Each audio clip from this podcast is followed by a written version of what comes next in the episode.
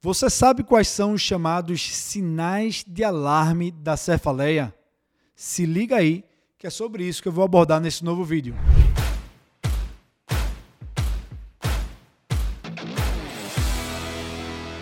Sempre que você estiver de plantão na emergência e atender um paciente que chega com a queixa de cefaleia, é crucial, é fundamental que você procure ali na anamnese, no exame físico direcionado, identificar se está presente algum dos chamados sinais de alarme da cefaleia, que são sinais que podem sugerir, indicar a ocorrência de alguma causa secundária para aquele problema. Ou seja, pode indicar que esteja presente uma neuroinfecção, como uma meningite, um tumor cerebral ou mesmo uma lesão vascular preocupante, como um aneurisma cerebral. E quais são então os sinais de alarme da cefaleia? Vamos lá.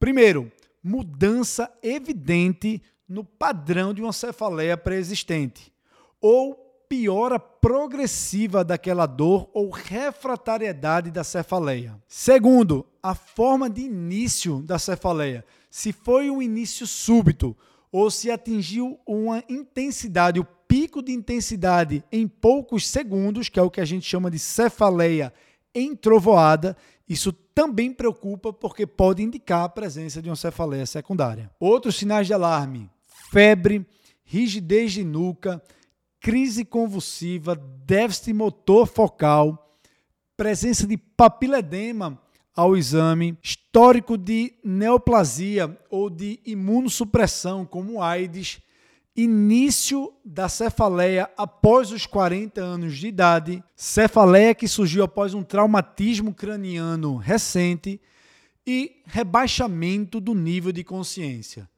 Esses são alguns dos principais sinais de alarme que você deve estar atento e sempre procurar investigar. Então, pessoal, essa era a dica, o recado que eu gostaria de passar nesse novo vídeo.